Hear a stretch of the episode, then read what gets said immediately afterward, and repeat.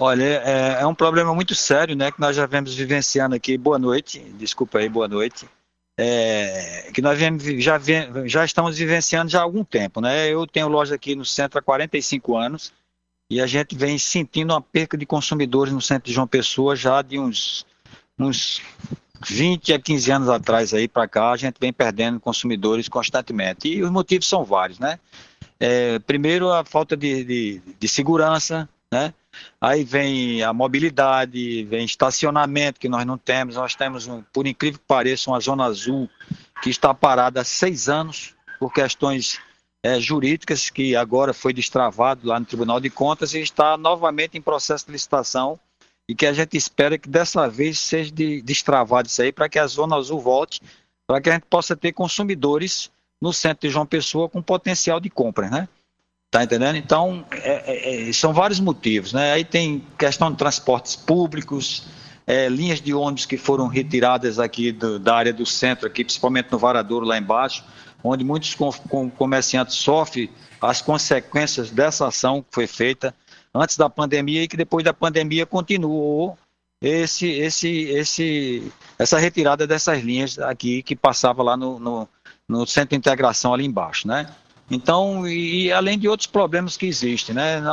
A, a, discussão hoje na Câmara foi em relação a a questão do IFAEP, né, que é uma legislação que existe, que o IFAEP ele não tem culpa de nada, ele está simplesmente cumprindo com a legislação e que nós fomos buscar nessas, nessa sessão especial lá na Câmara, é, que foi em conjunto com a Assembleia Legislativa, né, a Assembleia Legislativa é responsável por essas leis e a gente tentou nessa, nessa sessão aí, que é que conscientizar, né, é, no caso, os legisladores da nossa cidade e do nosso estado, para que eles revejam, né, essa legislação e tente flexibilizar ela para que os empresários possam investir mais é, com mais vigor aqui no centro de João Pessoa para que possa trazer outros empreendimentos. Nivaldo, né? então, é, essa foi a pauta da reunião de hoje, mas surgiram outras pautas, não tenha dúvida disso. Diante desse cenário, recentemente você já tinha conversado conosco também, falado inclusive da possibilidade de prevendo demissões, fechamentos de loja.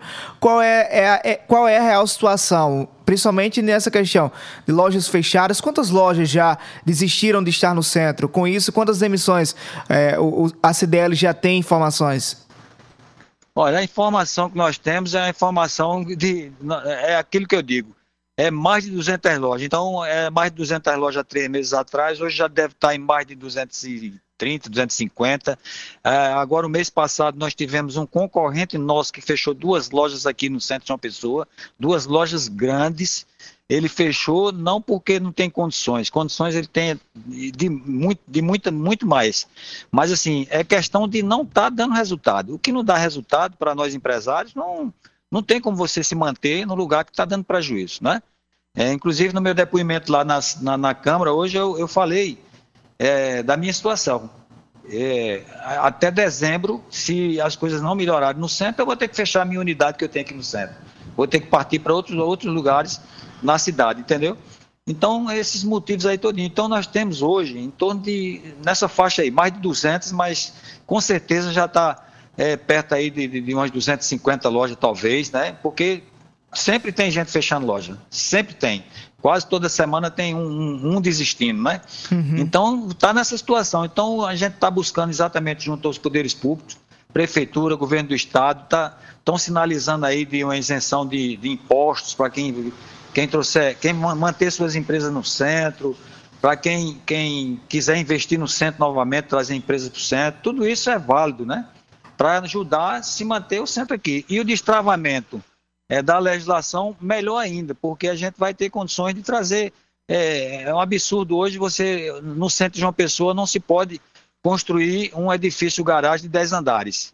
Até dizer eles que podem, mas se for subterrâneo. Então, subterrâneo, nenhum empresário é louco de fazer um, um investimento desse, é, porque não é viável, né? Então, assim, existe um gabarito que você não pode ultrapassar daquilo ali, tá entendendo? Então, fica Sim. difícil do, do, pessoal investir no centro de uma pessoa.